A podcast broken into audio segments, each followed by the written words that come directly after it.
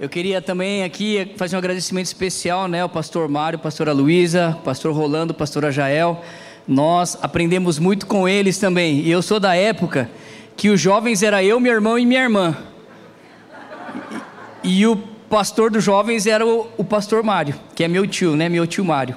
E a gente aprendeu muito, então sempre que eu lembro, né, daquela igreja que ficava numa casa, a gente separava todas as salas, era eu, meu irmão e minha irmã e o tio Mário, né? Então, assim, é desse lugar que a gente veio. E eu quero dizer para você, nunca menospreze os pequenos começos, porque os sonhos são grandes, mas os começos são pequenos. Ninguém cresce já sai grande, né? Hoje eu quero também aqui honrar a vida do Zé Mário e a Gabriela, faz dar um tchau aqui, e minha tia Cida que estão ali também, são tios da Paula. Glórias a Deus, Deus abençoe vocês. E eu tenho, assim, fico muito feliz por encontrar aqui a minha casa, né? Sinto parte dessa casa, muitas pessoas é, que a gente conviveu tanto tempo, encontrei aqui lá a, a Maria, né? A, as, a, mãe das Labarca, Luiz Giacomelli, aqui todo mundo aqui, né? Fernanda, Davi, né? Então, agora com certeza honrar principalmente minha mãe, né? Que essa me aguentou, viu, gente? Essa me aguentou. Eu dei bastante trabalho para ela, viu? É isso aí. Dizer também, gente, que Deus tem um, um ciclo em nossas vidas, né? E para a nossa vida, Deus tem uma linha contínua. Nós vivemos de etapas, ciclos, momentos, né? Mas Deus tem uma linha contínua, e o que eu mais tenho aprendido isso. Eu trabalhei 25, 27 anos no mercado profissional, eu fui até gerente corporativo da América do Sul, mas eu como gerente, eu era um bom pastor. Não sabia, mas sempre estava ali cuidando de muitas pessoas. E hoje como pastor, eu sou um bom engenheiro, né? Porque a minha formação é engenharia. Mas por que eu estou dizendo tudo isso? Porque a gente acha que agora deixo de fazer isso, começo aquilo, eu deixo de fazer isso, agora passo para aquilo. Mas Deus tem uma linha. E Deus não é segmentado, Deus é contínuo. Né? E eu queria hoje falar um pouco com vocês sobre, sobre essa questão da fé. Porque a fé é uma linha contínua. Né? E já rapidamente para ir para o meu trecho base aqui, é Mateus 14, 25. Mateus 14, 25. Se você puder, você toma nota. Se você puder, não puder, toma nota também. Tá bom? Porque assim, eu sempre falo, nossa, ô Alfredo, tudo bom, Rosana? Tudo bom, hein? É isso aí. Ó, vou te falar, testemunho agora aqui.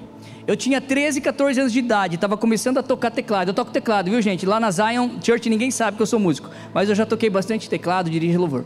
Mas aí o Alfredo e a Rosana iam casar, que você vê que faz tempo, né?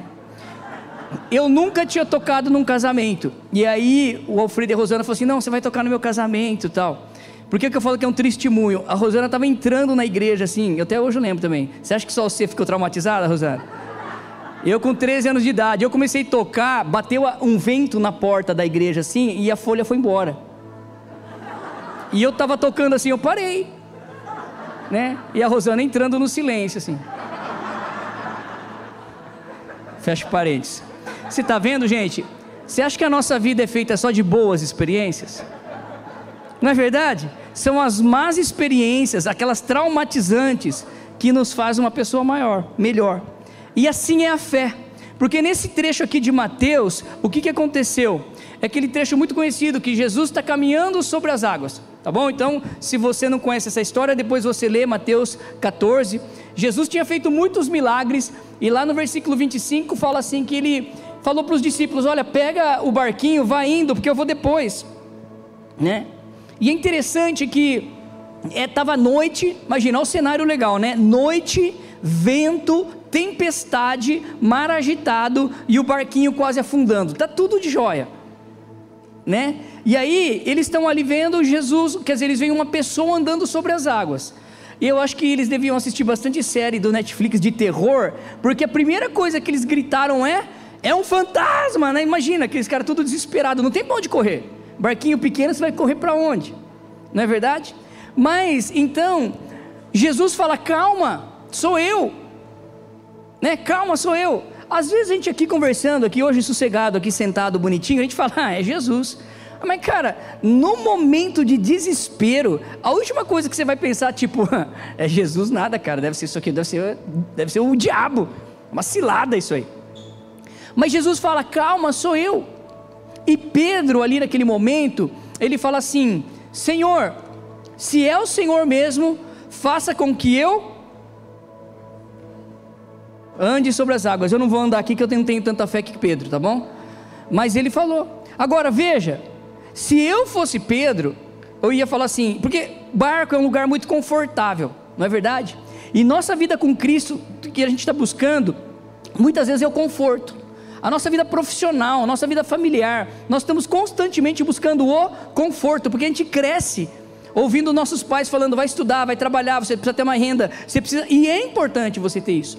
Mas a questão é que às vezes a gente programa tanto nossa vida, nossa faculdade, nosso trabalho, nosso salário, que não tem um espaço para Deus entrar. A gente está tão tudo organizado, tudo certinho. Se eu não tiver isso, eu não faço. A gente não dá passo de fé. A gente está querendo só fazer tudo que está na nossa mão. E se você fizer tudo que está na, na sua mão, esse projeto, quando der certo, vai ser o seu projeto, mas não vai ser o projeto de Deus.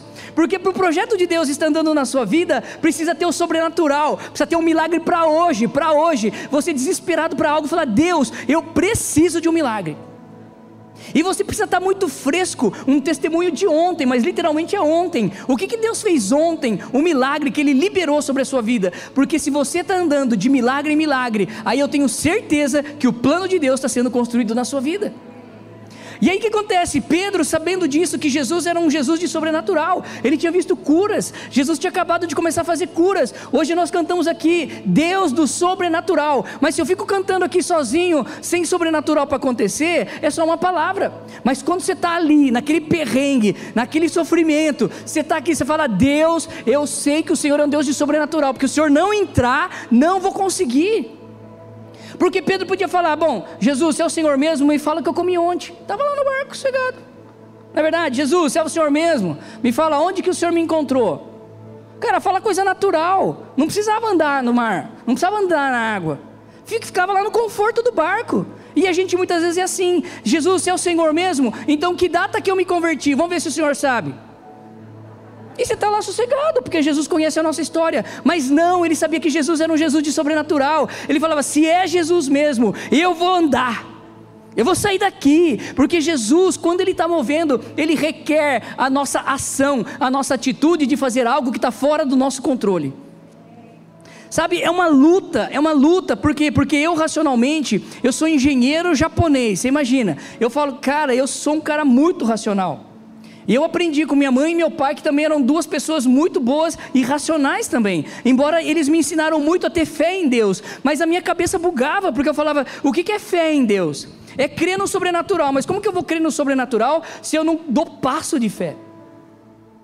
E o que eu mais tenho vivido nesses dias é, eu há 20 anos atrás, eu recebi uma palavra, 20 anos atrás, de que eu estaria pastoreando pessoas. Eu sempre cuidei de células, de pessoas, de ministérios, sempre fiz isso, mas eu nunca imaginei que um dia eu ia estar 100% dentro da igreja. E esse ano de 2021 foi o primeiro ano que eu não peguei nenhum trabalho fora, eu vivi 100% no ministério. 20 anos depois. É uma promessa de Deus sendo cumprida. Mas eu quero dizer uma coisa para você. Hoje eu estou aqui, eu não estou mais santo do que eu estava lá no mercado de trabalho. Tem muita gente que me encontra e fala: ah, não vejo o dia de eu largar tudo e começar a trabalhar na igreja. Que erro é esse? Por quê? Porque no, o fato de eu estar aqui, você não fica mais santo. Você continua tendo que lutar. Você tem que continuar lutando contra a imoralidade, contra a carnalidade, tem que perseverar na santidade, mas é isso que Deus quer. Então, aqui hoje, fazendo o que eu estou fazendo, eu só tenho uma certeza: eu estou fazendo aquilo que Deus quer que eu faça, ponto. Se eu vou voltar para o mercado de trabalho, se eu vou continuar para a igreja, eu não sei, eu só sei de uma coisa: eu quero estar onde Deus está. Se é dentro do barquinho, eu vou estar dentro do barquinho. Se é fora do barquinho, é fora do barquinho. Porque para cada dia, Deus tem uma temporada nova. Não bota Deus dentro do barquinho, mas também não bota Deus só fora do barquinho. Então entenda qual é o teu processo, porque alguém pode estar aqui dentro e é, e é o momento dele estar aqui dentro, ótimo, ele vai estar cumprindo o que Deus tem para ele, mas não é que você tem que se assemelhar a ele. Mas aqui a gente vê nessa história muito interessante que então é, Pedro anda nas águas. E diz que ele viu Jesus, Jesus falou: Vem. Então eu não sei qual é a distância, se é daqui naquela câmera. Aliás, boa, bom dia para você que está me assistindo online. Mas eu não sei se a distância é daqui ali. Mas Jesus só falou: Vem. E Pedro começa a andar. Pedro começou a andar. Só que qual foi a questão? Pedro começou a andar. Quem já andou nas águas aqui? Ninguém? Mas foi isso que aconteceu. Pedro andou nas águas. Mas fala que começou a vir tempestades, o vento estava soprando, talvez a onda começou a armar, e ele olhou, de repente ele falou: Meu, eu saí baseado na fé, mas agora eu estou na razão, porque meu, o negócio vai dar ruim, não vai dar tempo de chegar perto. E ele começou a afundar, começou a afundar. Eu não sei de onde que afundou, se ficou só o braço para fora, não sei. Mas o que acontece é, não importa se você está afundando ou não. Importa que você deu passo de fé. Jesus não está importando com o resultado. Jesus está importando se você deu passo de fé. Às vezes a gente mede resultado, ah, deu certo, deu errado. Jesus mede a intenção do coração, sabe por quê? Porque se você afundar, ele está perto. Aqui diz no versículo, no versículo 30, mas quando sentiu o vento forte, teve medo e começou a afundar, e ele gritou: Senhor, salva-me. Versículo 31, grifa na sua Bíblia. Imediatamente Jesus estendeu a mão não importa se você está afundando, se você deu o passo de fé, você fala, Jesus, me ajuda. Imediatamente Jesus estende a mão. Por quê? Porque Ele está do nosso lado. E aí, quando Jesus levanta, ele fala: Ê Pedro, homem de pouca fé. Meu, o cara andou daqui ali. Ele andou daqui ali, de pouca fé. Eu ia falar: Jesus, está de brincadeira. Eu andei nas águas. Só porque eu afundei eu sou homem de pouca fé? Não, eu andei. Eu deveria ser tipo maravilhoso Pedro, homem de muita fé. Não, mas Jesus falou, homem de pouca fé. E muitas vezes o que a gente está vendo que a gente lembra mais do Pedro que é falado homem de pouca fé do que o Pedro que andou nas águas. Não teve mais ninguém que andou nas águas. Os discípulos podiam estar falando, ah, fundou, se molhou. Pedro podia falar: Eu me molhei, mas eu dei passo. Eu andei nas águas. Ninguém aqui andou nas águas. Ninguém aqui teve coragem de dar o passo. Eu dei. Porque Jesus não quer saber se molhou ou se não molhou. Jesus quer saber se você vai obedecer a voz dele de sair do barco. E sabe o que é o mais interessante de tudo isso? Eu tenho preocupação. É, a gente estava perguntando, Deus, por quê? Por que, que ele foi homem de pouca fé? E é interessante que se você for olhar agora a história de Abraão, porque quando a gente fala de fé, a gente lembra de Abraão. Em Tiago 2:23 diz que Tiago 2:23. Tiago 2:23 diz assim: Abraão foi chamado amigo de Deus. É o pai da fé. Agora a pergunta que eu te digo, qual foi o grande milagre que Abraão fez? Abraão ressuscitou os mortos? Não. Ele curou os enfermos? Não. Abraão abriu o mar? Não. Andou sobre as águas? Não. Ué, mas por que ele é um homem de fé? O Pedro que andou nas águas era de pouca fé. O Abraão que não fez nada era o pai da fé. Aí vai dar ruim, né, gente? É tipo, não, não, entra aqui. Não é verdade? Porque se você for ver bem, então a fé não é o quanto que eu manifesto poder. Não é.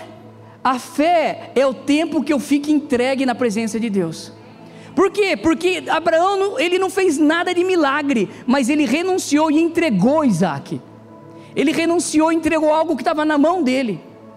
E aí Deus fala: você é um homem de, de, de, um homem de fé, porque ele, desde o momento que Deus fez a promessa, até o momento que Isaac nasceu, e ele teve que sacrificar Isaac, foi um longo tempo, mas no longo tempo, ele nunca perdeu a fé. Então, fé não está baseado no poder do milagre que você realiza, fé está baseado no quanto que você crê, no, no, no quão longo você crê. Se você nasceu de novo quando você era criança e até hoje você está crendo em Deus, você é homem de fé. Não importa só os milagres, Deus quer que você faça milagres. Eu quero orar pelos milagres, eu busco os milagres, mas os milagres não me fazem um homem de fé. O que me faz um homem de fé é o quanto que eu estou confiando em Deus, desde o dia que eu entrego minha vida para Jesus até o dia que eu morrer. Sabe, é uma coisa impressionante isso, porque às vezes a gente está tão ligado no milagre, no, no, na intensidade do milagre, e Pedro foi intenso, tanto que ele andou, mas Jesus mesmo falou: Você é um homem de pouca fé.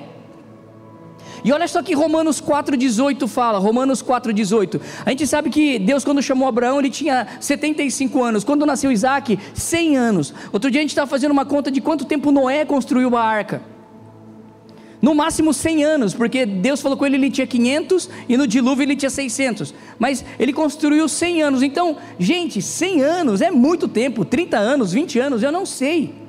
Mas Romanos 4,18 diz assim: Abraão, contra toda esperança, em esperança creu, tornando-se pai de muitas nações, como foi dito a seu respeito, assim será a sua descendência. Versículo 19 de Romanos 4: Sem se enfraquecer na fé, reconheceu que o seu corpo já estava sem vitalidade, ele era um velhinho, não tinha mais capacidade de reprodução, pois já contava com cerca de 100 anos de idade, e que também o ventre de Sara já estava sem vitalidade. Mesmo assim, não duvidou nem foi incrédulo em relação à promessa de Deus, mas foi fortalecido em sua fé e deu glórias a Deus, estando plenamente convencido de que ele era poderoso para cumprir o que havia prometido. Deus é poderoso para cumprir aquilo que ele prometeu sobre a sua vida.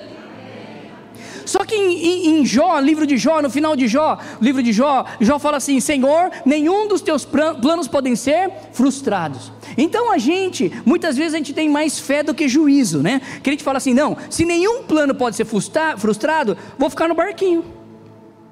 Não, porque em Provérbios fala que os planos fracassam por falta de conselhos. O, o apressado, ele vai, ele vai fracassar o apressado vai se ver em miséria nos planos do Senhor. Então, da mesma maneira que Jó fala que nenhum dos planos vão ser é, frustrados, em, em, em, Provérbios fala de muitas coisas a respeito dos planos do Senhor, a minha ação e a sua ação. Mas a minha maior ação hoje é me lançar na presença de Deus. Renunciar muitas vezes não é você largar o seu trabalho.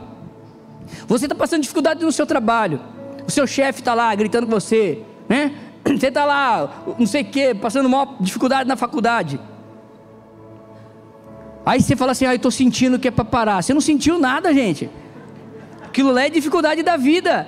São nessas dificuldades que Deus vai estar com você. Deus vai te dar sabedoria, Deus vai te dar força. Não abandona nada. O que eu mais tenho visto é jovens falando: Ah, eu comecei a estudar, senti uma palavra de Deus para começar isso. Eu falei: E aí, tá beleza? Passa dois anos e eles falam: Não, eu parei. Mas por que você parou? Aí eu senti de Deus. Mas o que, que você sentiu? Não, começou a ficar difícil. Cara, a vida é difícil. Se toda vez que fica difícil você achar que é Deus, falando para você parar, cara, isso é, isso é doideira. Deus nunca vai falar isso. Porque o Deus que começou é um Deus que completa.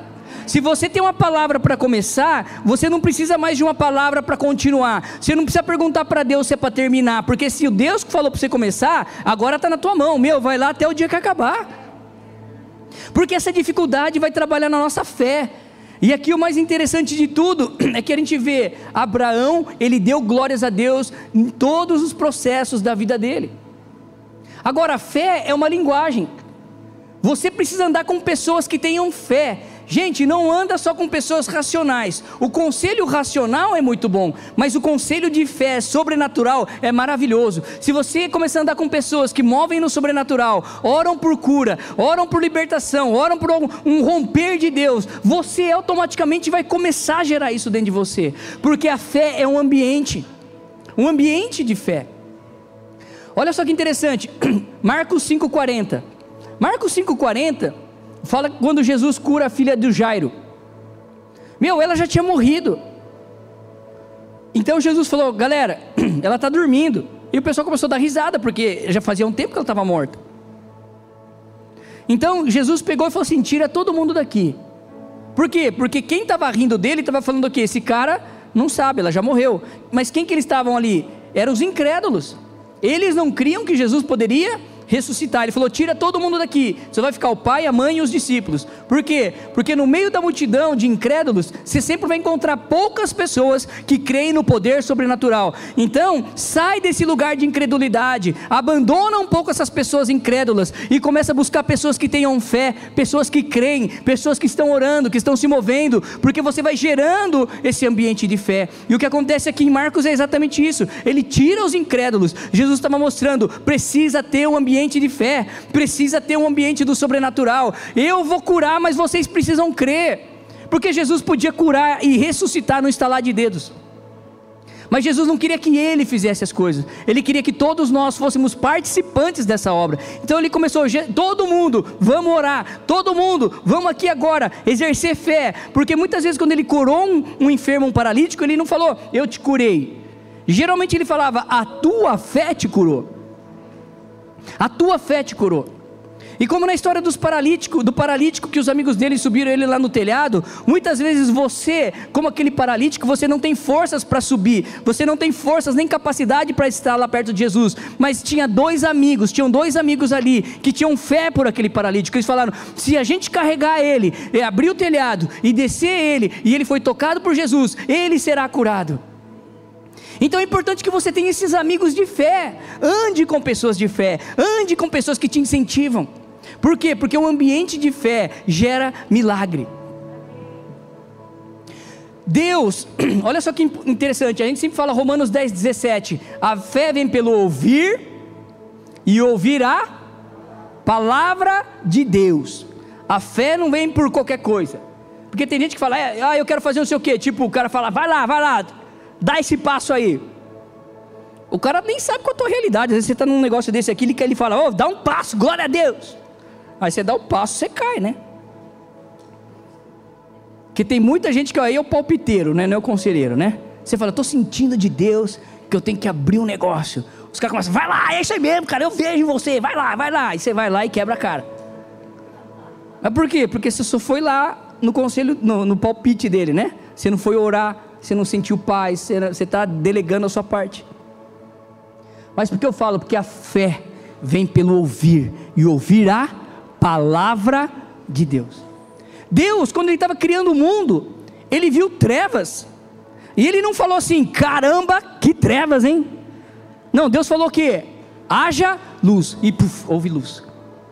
Não é verdade? Às vezes a gente vê a trevas, a gente vê a dificuldade, a gente fala, meu Deus, que dificuldade, meu, vai ser ruim, hein? Você já está declarando, vai ser ruim. Você já está declarando. Então Deus viu que estava escuro, mas você não vê Deus falando, ai que trevas. Não, ele fala, haja luz. E houve luz. Isso é fé. Gente, fé é, é maluquice. Fé é você começar a declarar o que não tem. Fé é começar a antever. A fé, Hebreus 11, você começa até a agradecer a Deus pela vitória antes de ela vir.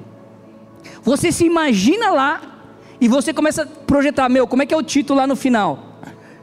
Como é que é o cenário do sucesso? Como é que é ele sem a enfermidade? Como é que é ele aos pés do Senhor, totalmente restaurado? Você está orando por alguém que você quer que conheça o Senhor como Senhor e Salvador, que entregue a vida para Ele? Começa a orar por Ele, começa a antever. Como é que esse fulano restaurado pelo Senhor?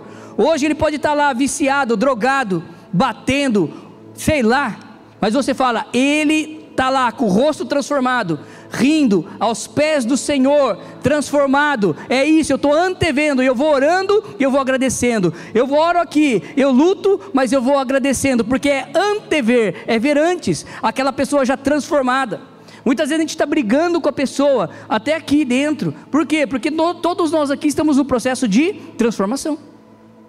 Mas se a gente começar a antever a gente aqui, imagina a gente na glória. Como é que a gente vai estar na glória aqui, ó? Já pensou? Eu vou estar de cabelo. Corpos restaurados. Né? Mas se a gente começar a ver essas pessoas que a gente está orando já como restauradas, isso é fé. Continuando agora, olha só que interessante. Mateus 14. Continuando no Mateus 14.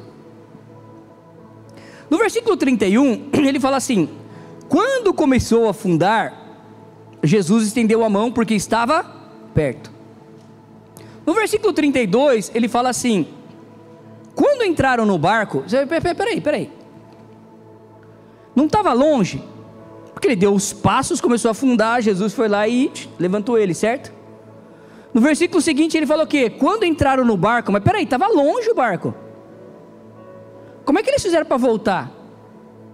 Ou você acha que tipo Pedro afundou, Jesus pegou ele, ô Pedrinho, Pedrinho, Pedrinho, estava afundando, vem cá, sobe aqui de cavalinho. Vem cá no colo, vou pegar você no colo, Pedro, e nós vamos voltar para o barco. Você acha que foi isso ou não? Não. Jesus pega Pedro pela mão e fala: Vamos voltar agora. E eles começam a caminhar de novo. E a Bíblia não fala essa parte. Só fala o quê? Quando eles entraram no barco, mas o barco estava longe. Quando Pedro achou que ele estava lá no fim, que ele estava afundando, ali era só metade. Você muitas vezes está em aflição, você está achando que está afundando, mas você está, Senhor, e aí o Senhor vai lá e te resgata. Cara, você está só na metade, agora você vai voltar, e você vai voltar com Ele. E quando você está voltando com Ele, você está pisando sobre as águas, você está andando. Você entende? Tem muitas coisas na palavra que quando a gente está com o Senhor, aí acabou o medo, acabou a tempestade, acabou a dúvida, acaba tudo, porque quando nós estamos aos pés do Senhor, na presença do Senhor, nós começamos a deixar os nossos problemas de lado, não ignorar, mas a gente coloca tudo aos pés do Senhor e a gente volta com o Senhor. E é interessante que esse caminhar com o Senhor, a maior reflexão para hoje, para nós é: que estágio que você está? Talvez você está no estágio do comodismo que você vai falar, Deus, eu quero que o Senhor me tire do comodismo. Mas eu vou falar, cuidado com esse tipo de oração. Porque muitas vezes quando a gente fala assim, Senhor, eu quero depender. Quem já fez essa oração? Senhor, eu quero depender de Ti. Quem já falou? Cara, a gente não tem noção dessas orações que a gente faz. Eu, no, no, em 2017, 16 e 17, eu orava, eu falava assim: Senhor, eu preciso fazer coisa mais relevante. Eu estou aqui trabalhando, estou fazendo tanta coisa, eu sou um bom crente, né? Todo sábado domingo eu estou aqui, estou sendo fiel ao Senhor, mas relevante mesmo, eu não sei o que eu estou fazendo. Eu sou um bom crente, um bom profissional, mas eu não sei se eu estou fazendo coisa muito relevante. E eu queria viver algo sobrenatural. Sabe aquelas orações, tipo assim, que você está cheio de fé? E Deus ouve essas orações. E são as orações mais perigosas que tem. Por quê? Porque no melhor momento profissional, nos, nos melhores resultados da América do Sul, lá na empresa que eu trabalhava, eu fui demitido. Eu falava assim: peraí, Deus, peraí, pera, pera, pera. Quando estava ruim, eu fiquei. Eu até testemunhei na igreja que estava ruim, eu fiquei, glória a Deus. E agora que está bom, eu perco emprego? Não, não. Isso aí tá, tá, alguma coisa aconteceu. Mas são essas orações que tocam o coração de Deus. E eu quero dizer mais: esse coração, quando você fica sem chão, não tem mais o recurso, não tem mais nada, é aí que Deus vai começar. E eu não estou dizendo que você tem que ficar pobre de marré aqui, né? Não precisa. Deus não quer ver ninguém pobre. Deus não quer ver ninguém apanhando. Que às vezes tem gente que fala assim: não, eu, eu vou sair da igreja, vou meio que sair dos caminhos do Senhor. A hora que eu estiver bem quebrado, apanhando, aí eu volto. Cara, isso é um engano. Porque nós somos noiva de Cristo, nós não somos mulher de bandido, né? Mulher de bandido que gosta de apanhar. Pá, pá. Nós somos noiva de Cristo. A noiva de Cristo é uma noiva adornada, amada. Você não fica com essa mentalidade, não. A hora que tiver tudo ruim, Deus vai vir me salvar. Cara, essa mentalidade de mulher de bandido, cara. Isso é a noiva de Cristo, está longe não é? Deus é amoroso, Deus é bondoso, e mesmo que eu esteja passando no vale da sombra da morte, eu não vou temer mal nenhum. Gente, vale da sombra da morte, a, a morte precisa estar muito perto para fazer sombra. E você acha que é fácil passar pelo vale da sombra da morte? Eu não vou entrar muito em detalhe aqui, mas eu só quero dizer: a nossa fé, quando a gente passa por todos esses vales, a gente sai muito mais fortalecido. Eu nunca vi ninguém, nenhum filho de Deus que passou pelo vale saiu mais fraco. Nunca vi. Todo mundo passa pelo vale sai mais forte. Todo mundo que passa pelo vale sai mais forte. O problema é que a gente não quer o vale. E por isso que a gente às vezes não é mais forte. Entende? Porque o vale trata com a gente, o vale trata o nosso caráter. Porque se você não for tratar do caráter, Deus não consegue te colocar lá em cima. Porque se você colocar lá em cima, né? Como termina a oração do Pai Nosso: Teu é o reino, o poder e a glória. Se a gente não tiver o caráter tratado, a gente não consegue dar o reino, o poder e a glória para Deus. E o que mais o homem está querendo hoje é o reino, o poder e a glória. Olha os homens, as autoridades, tantos políticos, tantos governantes, o que, que eles querem ter? A honra, poder e a glória. Isso é uma questão de caráter. Mas o vale trata com o nosso caráter. Então, quando a gente passa pelo vale, aí Deus consegue te colocar lá em cima, porque Ele sabe que você vai dar toda honra, toda glória e todo poder ao Senhor. E para encerrar, eu queria dizer aqui então, Deus não mede a fé por quão maravilhoso é o milagre que você vai fazer, mas é por quanto tempo você está perseverando nele. E a fé na dificuldade, você precisa ter fé na dificuldade. Você tem que ter fé quando a porta fecha. Você tem que ter fé quando você está doente. Você tem que ter fé quando você está desempregado. Você tem que ter fé até o resto da sua vida. Por quê? Porque aí sim, no final da sua vida, você vai poder dizer: esse era um homem de fé. Eu fui um homem de fé. Não é verdade? E por último, vocês podem ficar de pé.